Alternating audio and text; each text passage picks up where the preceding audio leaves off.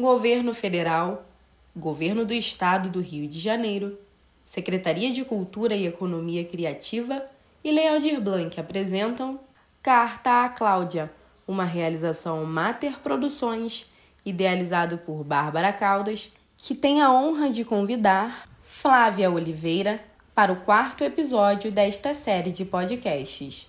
Produção Luiz Sampaio. Direção Joana Raime. Olá, pessoal. A gente está hoje na gravação do nosso quarto podcast. Temos aqui a alegria de ter a Flávia Oliveira com a gente hoje. Aqui todos nós, acredito, né? Boa parte do Brasil acompanha diariamente pela Globo News. Eu, há uns anos, acompanhava ela muito fazendo comentário na parte de economia, né? mas ultimamente ela tem estado até muito presente nas questões relacionadas ao Rio de Janeiro, ao Brasil, análises políticas. E uma grande honra ter você aqui com a gente, tá, Flávia? Bom, bom dia. Bom dia, Bárbara. Bom dia, Joana. E... É, vou falar, sempre falo que a gente está aqui com a Joana Raime, que inclusive foi quem fez o convite para a Flávia estar tá aqui com a gente. Luiz Sampaio, nossa maga dos podcasts aqui também, acompanhando tudo.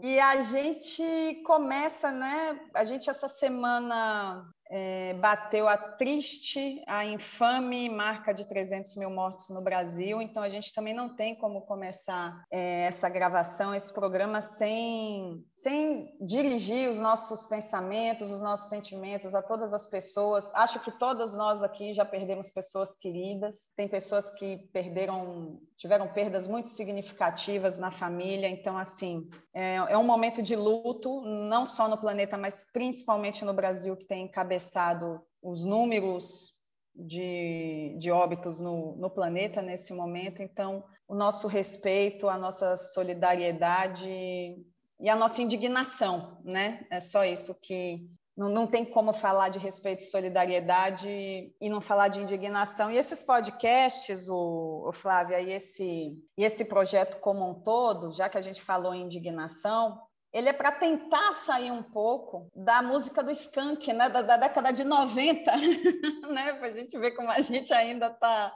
A gente vai para frente, depois volta para trás, aquela música do, do skunk que falava: nossa indignação é uma mosca sem asas, não ultrapassa as janelas das nossas casas. Né? Então, é o, o Carta Cláudia, como um todo, como projeto, é uma, é uma tentativa da gente ultrapassar esse limite da janela de casa e, e botar alguma voz no mundo para ver o que, que a gente pode fazer num, num, momento de pandemia, onde a gente precisa ser responsável com a, com a segurança sanitária, mas ao mesmo tempo a gente não se sentir tão de mãos atadas e agir de alguma maneira nesses absurdos todos, né, que, que acontecem injustamente, né? A gente tendo um durante a pandemia a gente assistiu à morte do João Pedro, a gente assistiu à morte do George Floyd, a gente assistiu à morte do, do, do menino Miguel e tantas outras que vieram depois, do Carlos João Alberto, desculpa. É, então, como é que tem sido para você assistir tudo isso também?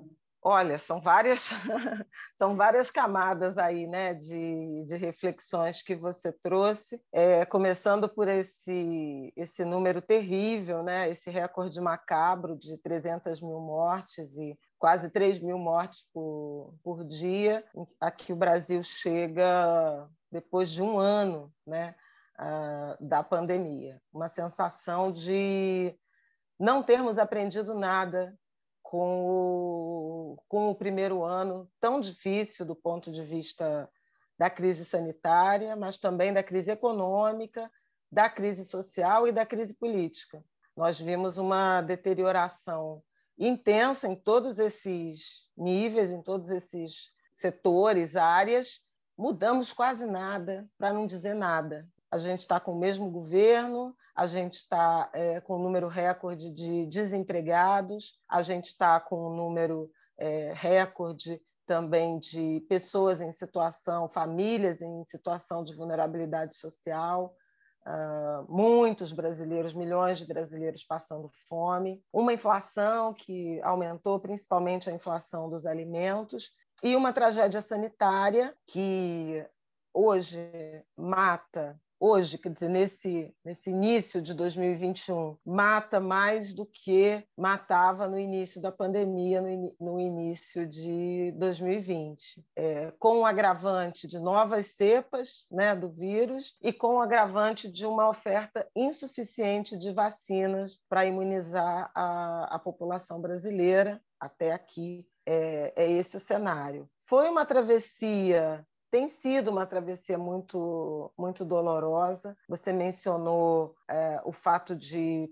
tantas famílias e todos nós já termos perdido uh, pessoas é, por mais variados motivos. Mas a, a essa altura da pandemia, eu até outro dia escrevi numa, numa coluna minha no, no jornal o Globo, essa é, reflexão, a essa altura, com esse número de mortos, e de pessoas que tiveram contato com o vírus, né? Eu acho que ninguém no país, né, no Brasil, muito provavelmente também no planeta, deixou de experimentar a convivência, a existência, o luto é, com esse vírus, né, com essa doença. Quem não perdeu um ou mais parentes sabe de alguém que perdeu, de alguém muito próximo que perdeu. Uh, perdeu um amigo, perdeu um vizinho, um membro da comunidade, um ídolo, porque ele também atravessou pessoas de visibilidade, né?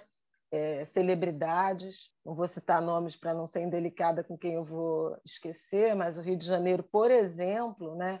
perdeu Aldir Blanc, um grande poeta, é, compositor, um grande observador, um grande cronista da nossa cidade. Nós perdemos o seu Birani, do Grupo Fundo de Quintal, o inventor de um instrumento, né, o repique de mão. Nós perdemos Dona Anissete Bruno, uma espécie de mãe né, de todos os Entidade, né? né?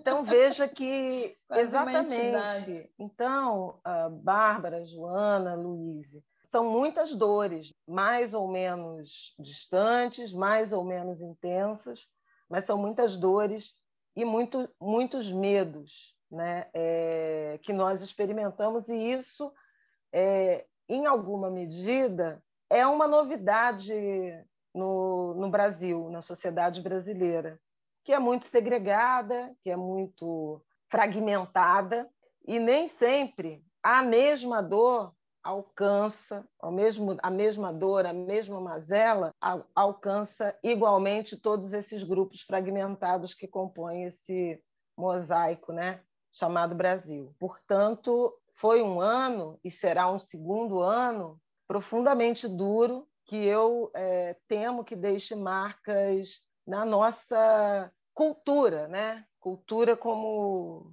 a história desse povo supostamente alegre e festivo e, em alguma medida, muito ocupado pelo presente, eu já não tenho muita certeza do, de como o Brasil sairá dessa crise, do ponto de vista das marcas, das cicatrizes na alma brasileira, na alma da brasilidade.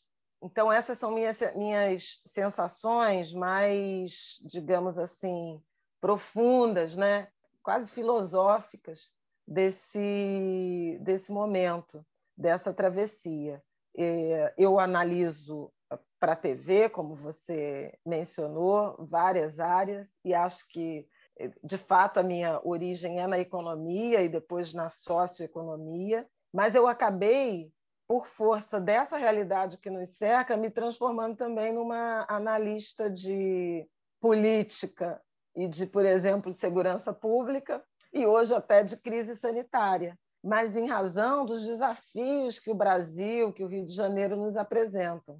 É, eu não acho contraditório, sendo eu uma, uma jornalista com origem na economia, ser interessada e, e me aprofundar em debater indicadores de segurança pública porque eu acho que todo carioca, todo fluminense tem obrigação de mergulhar na reflexão sobre segurança pública, um problema muito enraizado né, na, na sociedade carioca e, e que mata tantos cariocas e tantos brasileiros anualmente, principalmente jovens. Você mencionou o João Pedro, foi um caso emblemático de um assassinato decorrente de intervenção policial durante a pandemia. Um menino em quarentena. Exatamente. A recomendação era ficar em casa, como é nesse momento que a gente está conversando. Esse menino estava na casa da família e ele foi alvejado né, aos 14 anos, assim mesmo. Foi antes do George Floyd o assassinato do João Pedro. Foi, um uma semana antes, antes, Bem pouquinho. E, e, é curioso porque houve uma mobilização no, no Rio de Janeiro, principalmente a partir do movimento popular, do movimento de favelas. Ah, o Supremo Tribunal Federal foi provocado na ação de é, violação a preceito uh, constitucional a partir desse crime, e logo depois o ministro Faquim concede a liminar, depois referendada pelo Supremo, proibindo operações policiais nas favelas do Rio durante a pandemia. E que não está sendo cumprida, vamos combinar. É, e esse é um, um, debate importante que o Rio de Janeiro precisa ter, né, sobre o modelo de segurança, o velho novo modelo de segurança, né, Bárbara e, e Joana. Mas eu queria é, demarcar isso porque é, no dia que George Floyd foi assassinado nos Estados Unidos, e foi 25 de maio, é, era o, o, momento em que o grupo de defensores de direitos humanos, advogados, entravam com a, a DPF no Supremo Tribunal Federal. Então, veja que setores da sociedade brasileira já estavam mobilizados vigilantes, atuantes em relação a esse ambiente de violência policial que no Brasil é escancarado. O, só o Rio de Janeiro matou em 2019 mais gente em intervenção pela polícia do que os Estados Unidos inteiros no mesmo ano, né? e, e matou com folga. Então, é, essa agenda já existia aqui. E o episódio do Floyd que tomou as ruas dos Estados Unidos e mudou o resultado das eleições. Hoje, os Estados Unidos têm a primeira mulher, primeira pessoa negra primeira pessoa de origem asiática como vice-presidente, né, que é a Câmara. É... Ele estava em gestação aqui no Brasil também, mas não com o mesmo grau de comoção né, e a mesma possibilidade de mobilização que é, os Estados Unidos demonstraram ter e puderam ter naquele, naquele momento. É, o caso George Floyd acabou nos ajudando a dar mais visibilidade a esse ambiente né, de violência policial. E tivemos a desigualdade, né, o racismo estrutural estampado na morte do menino Miguel, no filho da Mirth, como você citou. O Miguel morreu porque era filho da empregada doméstica. Foi um, foi um texto que eu escrevi à época, e é o, o racismo estrutural brasileiro em seu esplendor porque foi. O filho da empregada doméstica, mesmo com cinco anos, pode entrar sozinho no elevador. Não só pode né? entrar sozinho no elevador. Antes disso, quer dizer, antes do cuidado. Não ter a paciência com a birra, né? Não, não cuidar antes da, da, criança, da né? sonegação ao, ao direito à infância, à compreensão da infância, que é isso que você está citando, há outros fatores, né? Havia uma recomendação é, de recolhimento, de isolamento, de ficar em casa as escolas estavam fechadas. O menino estava lá por causa disso, né? né? Essa mãe precisou. Não, não abriram mão do trabalho dela, ela não teve o direito ao, ao recolhimento, e isso diz muito sobre a elite brasileira, que depende desse trabalho doméstico, um resquício do Brasil colônia, né? das mucamas, da, da, das mulheres escravizadas, das mulheres negras escravizadas. Então, foi uma mulher que não tinha com quem deixar o filho e não teve direito ao isolamento aqui a classe média e as classes altas se permitiram e ainda se permitem. E é assim que devia ser, né? Não é sobre a gente sair. E né? lembrando que a moça era paga com dinheiro público, né, Flávia? Não, ainda por cima com esse com esse recheio, com essa cobertura. Mas veja que são é, é, é toda uma cadeia né, de, de fatores que estão muito relacionados ao, à desigualdade brasileira e ao racismo estrutural. isso que você está falando, desculpa te interromper, é, o, eu tenho o seu Luiz, que eu brinco com ele, mas não é brincando. Depois que meu pai morreu, ele é o meu pai. Né? Quem é o seu Luiz? Quando eu morava numa vila em Botafogo, ele era o faz tudo da vila em Botafogo, uhum. né? E era a pessoa que cuidava de tudo da minha casa, toda a manutenção da minha casa. A gente acabou estabelecendo uma relação de muito afeto. O seu Luiz tinha a chave da minha casa, tipo, quem tinha a chave da minha casa era minha mãe e seu Luiz, né? E eu fico muito preocupada com ele, que ele mora em Nova Campina, que é um distrito de Duque de Caxias. Assim, eu moro em Laranjeiras. Então a gente ouve falar que na General Glicério morreu alguém, que sei lá, aqui na minha rua morreu, eu moro nas imediações da General Glicério. Eu liguei para o seu Luiz esses dias para saber dele. Na rua dele foram 18 pessoas, Flávio. 18. É um massacre, né? É uma chacina. É um massacre né? O nome é chacina, massacre, extermínio. Então, a gente tem que ter esse entendimento, né? De que a, a gente, às vezes, por, por, estar na Zona Sul, não sente tão de perto, mas que tem pessoas que estão sentindo muito de perto. Seu Luiz está com medo de chegar no portão. E, e, e, o dia que eu falei com ele a última vez, perguntou onde estava toda a família, trabalhando. Porque não há, né? Porque não há alternativa. A escolha é, é é, é doença ou fome? É se arriscar de morrer da doença ou se arriscar a morrer de fome? Ou aceitar morrer de fome? Esse é o tamanho da desigualdade. E, esse, e essa experiência que você está falando uh, do seu Luiz, ela se repete favelas, periferias, quilombos, aldeias, Brasil afora. E assim, nós estamos trabalhando, mas eu eu, por exemplo, estou tendo a sorte de, de, realizar um projeto praticamente 90% sem, sem precisar sair de casa. É, isso é sorte, isso é privilégio, né? Mais do que sorte, isso é um privilégio e, e a gente tem que ter noção dos nossos privilégios e ter noção, faz parte de ter noção dos privilégios a gente está disposto a dividir o bolo, sair um pouco, sair do, do campo do discurso, do ah, que absurdo, não sei o quê, mas eu não tenho nada a ver com isso não, todos nós, como sociedade, temos a ver com isso. É, ou é, é interessante isso que você está falando, do, do discurso e da, e da admissão de confissão de culpa, né? Porque, especialmente no ano passado, é, em 2020, quando a gente teve essa eclosão do movimento antirracista, por exemplo, é, houve uma onda de antirraci antirracismo autodeclaratório as pessoas postaram, as pessoas é, se declararam, as pessoas choraram, é, repetiram as, as hashtags, as palavras de ordem, mas efetivamente, que atitude objetiva cada um, como indivíduo, ou cada coletivo, cada grupo social fez na direção do combate ao racismo. O que, que é objetivamente a gente ganhou além de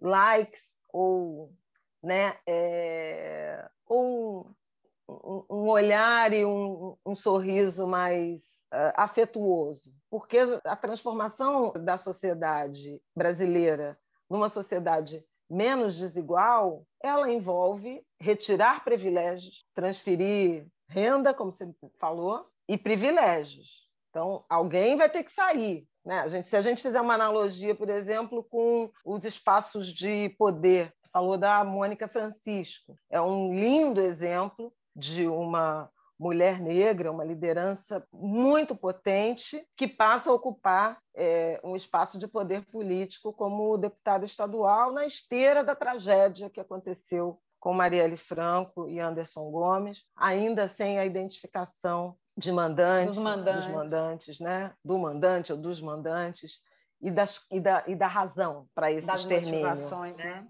É... Mas veja, para ela entrar, o número de vagas é finito. A Assembleia Legislativa do Rio de Janeiro tem 70 deputados. Para ter uma Mônica, alguém teve que sair. E aí, essa lógica dessa análise combinatória, ou dessas, desses conjuntos aí de é, interseção é, até matemática, envolve o quê? Comandos, sobretudo é, masculinos e brancos, das estruturas partidárias, das legendas, em falarem olha, vamos lançar candidaturas femininas e negras e nós vamos recuar. Não é o que a gente observou ou tem observado no processo político, salvo algumas concessões de 2018, se a gente tiver o assassinato de Marielle como marco, de 2018 para cá.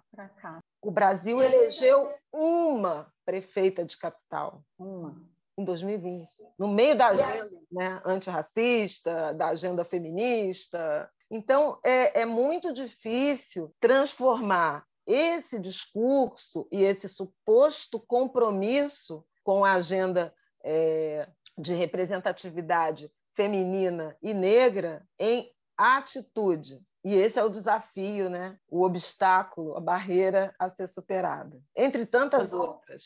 E por mais que nas eleições passadas a gente tenha comemorado muito, né, e, e tem que ser comemorada a entrada, né, de, de uma lufada de ar novo, vamos dizer assim, tanto principalmente nas câmaras de vereadores, ainda proporcionalmente é mínimo, né? É uma lufada nova que a gente tem que comemorar, que a gente tem que aplaudir, que a gente tem que sentir isso como também uma lufada de esperança, mas como ainda é um passinho, é melhor do que nada? Óbvio que é, mas como ainda estamos em passinho de tartaruga, né, Flávia? Sem dúvida, Bárbara. E eu vou, eu vou uh, sublinhar uma coisa super importante que você disse, que é a gente tem que comemorar, porque a luta também é alimentada né, por vitórias, pequenas que sejam. Mas a gente tem que ter o espaço da generosidade. Um, de celebrar toda e qualquer vitória, mínima que seja, e de descansar é, ao longo dessa trajetória. Senão é absolutamente enlouquecedor, no, no sentido de minar a saúde física, mental é, e espiritual. É, agora, não é só celebrar e deixar para lá. Elegir, estão lá. Primeiro, que não, não, não isso, esse processo não aconteceu, essa transformação não aconteceu em número suficiente. Segundo, que é fundamental que essas pessoas, que ainda são minorias nesses espaços de poder, eram invisíveis, agora são presença é, é, minoritária, elas tenham condições de trabalhar, de expor suas ideias em segurança. Em segurança. Física de estarem vivas, né? De estarem vivas. É, vivas trabalhar. do ponto de vista físico, óbvio, objetivo, mas vivas também do ponto de vista da possibilidade de, de fazer suas vozes serem ouvidas. E isso não é trivial. Nós vimos, por exemplo, vereadoras né, negras e trans que foram realmente destaques né, na, no processo eleitoral do ano passado, mas sendo ameaçadas muito seriamente, atacadas na internet, hackeadas, muito antes de tomarem posse. A gente viu no Rio Grande do Sul um episódio de um deputado que, que apalpou uma, uma colega deputada, no Rio Grande do Sul, não, em São Paulo, e não aconteceu nada. Né? Ele ganhou uma licença, recomendação do. Ganhou uma licença remuneradíssima, diga-se de passagem, né? Então, assim, é... veja que isso também desestimula e limita a possibilidade de atuação, de exercício, de presença né, é, efetiva desses grupos, das supostas minorias, né? porque nem mulheres nem negros são minoria na sociedade brasileira, mas são minoria nos espaços de poder, delas fazerem valer, apresentarem suas agendas. Então, tem uma pedagogia enorme no, no que diz respeito ao exercício político, porque por algum motivo a gente acabou descambando por esse caminho, mas tem o papel da mídia, né? de entrevistar, de ouvir, de se interessar, quais são os projetos que essas pessoas estão apresentando, dar visibilidade, debater essas ideias, porque assim, também não adianta se você põe uh, dez mulheres negras na Câmara dos Deputados e a gente segue entrevistando, ouvindo e considerando os mesmos homens brancos de sete mandatos atrás. Né? Pois é. De, eu sei que você está com seu tempo aí corridíssimo hoje. Infelizmente, a gente vai ter que começar a ir, a ir para o final. Ficaria aqui mais uma hora te ouvindo mesmo. Gente, a Flávia é uma graça, tá? Desculpa aí. Mas Gente, eu, queria... tô desmontada, não tem nada de look Globonil, sem maquiagem, de yoga, só ah, consegui tá botar um brinco para. Não, eu brinco pelo menos consegui. Pois colocar. é, não, eu consegui botar um brinco, que senão é como tá nua. eu, eu sou igual, enfim. Mas eu queria, eu sempre vejo, quando, né, depois que você começou a trabalhar de casa, Agora eu tô vendo com a rabeirinha do olho, mas no, na televisão ah, fica é, assim eu tô maior, em outro né? ângulo. O ângulo da TV ah. é, uma, é uma diagonal de, de câmera e eu tô na bancada em frente à janela. Eu sempre vejo que você, é, além de ter uma estante bem fornida, eu vejo que você tem algumas estratégias, que você de vez em quando muda o, livro, que eu reparo, né? É. E aí eu, eu, eu queria te perguntar você acha que a literatura pode ter qual papel nessas lutas todas que a gente tem pela frente? Você, eu estou te fazendo essa pergunta porque esse é um projeto literário, acima de tudo. É, e quando eu vejo você nesse movimento de mudar o livro, de mudar a posição, e eu estou sempre reparando o que, que ela está que que ela colocando ali agora. Tem efeito. é, eu falo, a, a Flávia é uma pessoa que acredita que aquele objeto que está ali, o livro e a literatura, que é o, o, que faz o livro existir, ela tem algum papel. Então eu vou pedir para você me dizer como que você acredita no poder da literatura para contribuir com, com, todo, com a mudança, né, com todo o trabalho árduo e diário que a gente tem para a gente fazer acontecerem as mudanças que a gente precisa fazer acontecer. Olha, você tem toda a razão, você é uma ótima observadora, não é à toa que é romancista, escritora, né? É, isso, isso é típico de quem tem, são carreiras, né? Típicas de quem tem interesse pelo outro, né? E, e esse senso de observação e de empatia. Sim, eu recebo muitos livros e, e eventualmente a partir da, da agenda uh, do momento ou uh, de ideias que eu acho que precisam ser difundidas, eu faço mexidas, sim, na minha na disposição dos livros, porque acho que não, é, esse espaço né, do, dos livros uh, guardados, né, a estante, ela não pode ser estática. Estante não é um mausoléu, né? Estante tem que ter uh, movimento. Então também eu também mexo com, com, a, com vaso de planta, né? Eu acho que é, tem uma tem, tem vida ali, é, tem vida, tem ideias, tem histórias. Por isso é, a razão e tem energia, né? Tem, tem energia, tem o um afeto que eu, às vezes são amigos meus que acabaram de publicar um livro e aí eu quero também fazer um, um afago a amigos, a pessoas queridas, de quem eu estou fisicamente distante por conta desse momento.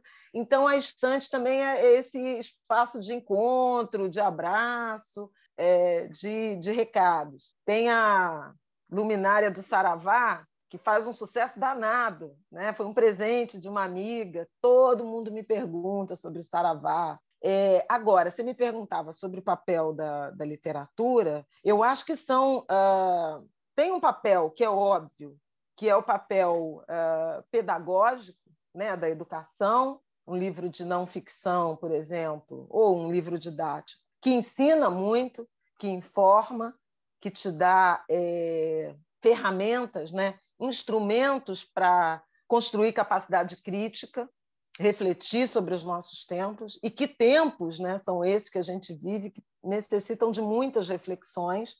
Então, o livro é, tem o sentido de conhecimento, mas eu acho importante falar da, da ficção e da ficção produzida por outros corpos, porque aí é um outro exercício o exercício de sonhar-se.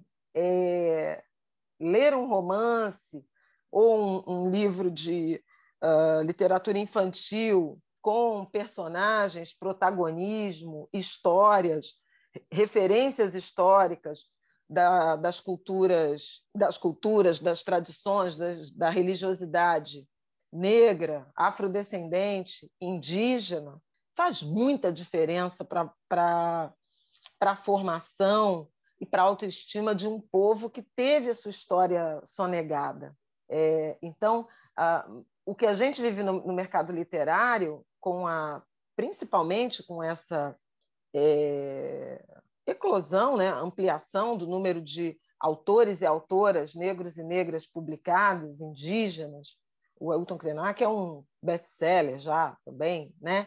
A Eliana Alves Cruz vai estar nos podcasts com a gente também. Irmã, maravilhosa, maravilhosa. Ela faz romances históricos que são assim pérolas, um, um, cuidado, um rigor jornalístico, inclusive na apuração histórica, que me comove, porque ela leva esse rigor da jornalista que é, né, é, para a sua literatura ficcional, então, as histórias elas ganham uma consistência muito muito rica, muito muito impressionante. Sou muito fã é, dessa característica da, da, produção literária da Eliana, como sou é, fã do lirismo da Conceição Evaristo, mesmo quando ela fala de, de, de dores muito profundas, né? de marcas muito profundas. São duas grandes escritoras. Temos outras, Miriam, Miriam Alves, temos muitas, mas é, já e, citou, e, né? e, pelo planeta, né? E pelo planeta, né? Importante também a gente ler tanto as brasileiras quanto ah, sim, sem dúvida alguma. Mas é isso, quer dizer, eu acho que tem um eixo que é o conhecimento e a formação de, de capacidade crítica, de senso de formação mesmo, formação política, não no sentido político partidário, né? política Sim. cidadã.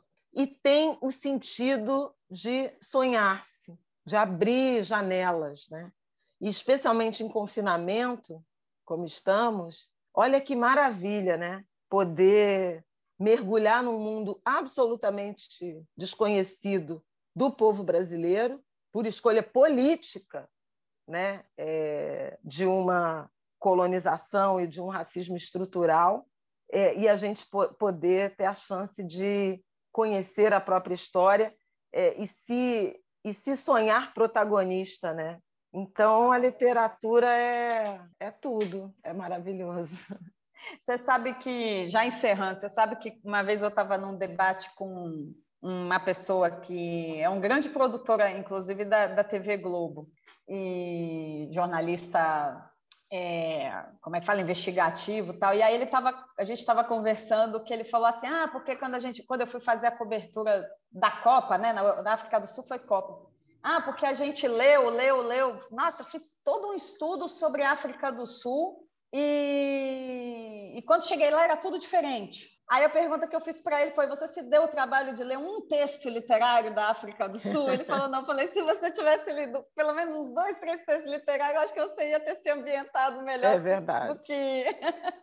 É verdade. Aí ele falou: não, não, não tinha pensado nisso. Eu falei: porque na verdade a gente acaba é conhecendo o, uma cultura, um país, um povo e todas as suas mais diversas faces é muito através da, da, produção artística, né? Sem dúvida, cinema. a literatura, a música, o cinema. E, e, é muito importante essa eclosão, como você falou, né? Dessas novas vozes que estão tendo lugar agora. Enfim, meu bem, eu vou deixar você ir, que a vida da Flávia não está fácil, né? a vida dos brasileiros Exatamente. não está fácil. Exatamente, a minha né? vida não está fácil, como não está fácil o Brasil, né? É, mas assim, ela fora as dificuldades dos brasileiros todos, ela ainda tem a dificuldade de ter que narrar diariamente, né? Essa loucura que está esse país. Eu quero agradecer muito, muito, muito mesmo dentro dessa correria a tua generosidade de estar tá aqui com a gente, de se predispor a esse diálogo, de contribuir é, de forma tão. De, de, ter abrilhantado mesmo, sabe? Essa série de podcasts está sendo feita com, com muito carinho, com muito compromisso com o que o projeto se pretende, né? É, volto a dizer, da gente poder sair um pouco do espaço da mosca sem asas, né? Dar asas à nossa, à nossa mosca e que ela possa virar uma borboleta, que ela possa virar um grande pássaro, que ela possa também sofrer as suas necessárias metamorfoses, né? E muito, muito importante a sua contribuição e, e muito afetuosa também, né? a gente conseguiu a gente trouxe você também não só pelo campo do, do currículo, mas uhum. também muito pelo campo do afeto. Vejo você nas suas coberturas muitas vezes se emocionar, a voz falhar. Eu ando emotiva esses dias, se eu começar a falar, é, a voz é, embarga aqui é, também. É porque não é fácil, né? Você está sempre com a armadura uh, do profissional e da técnica. A humanidade transborda, né? especialmente nesses, nesses momentos nessa travessia que a gente está passando. Então, para mim é, é, é, muito difícil não não me não me comover e a voz treme é, por emoção, por dor, por empatia e treme de ódio também, de indignação. Eu acho que você já deve ter notado em alguns momentos. Sim, eu, isso eu acho que você já deve ter ouvido isso de outras pessoas, mas tenho certeza que a Joana e a Luíse corroboram uhum. com isso. Você não chora e a tua voz não treme sozinha quando ela aparece na televisão. Quando seus olhos enchem d'água, os meus você pode ter certeza que enchem junto. E a voz treme junto. E se eu continuar falando, aí a voz vai embargar, não vou conseguir. tá bom, querida? Olha, um grande, grande beijo, né? Ficaria grande, com você grande mais beijo. Um abraço forte para você, para Joana, para Luíse. É... Que a gente possa um dia se abraçar de fato. Ah, né? que assim seja. E, assim e eu seja. queria é, te desejar, desejar vida longa e muito sucesso ao projeto Cartas à Cláudia. E dizer que, é, quando eu vi o nome, é, Cláudia é um nome que tem muita. É, carrega muita emoção nesse sentido da dor e da indignação para as pessoas negras, principalmente aqui no Rio de Janeiro, porque Cláudia foi a vítima né, daquele crime horrível que teve o corpo arrastado e até hoje impune, impune né? É... Outras e... férias remuneradas, né? Vamos dizer assim. Então, que bom que você está é... Tá levando esse nome para uma história não só de luto, né?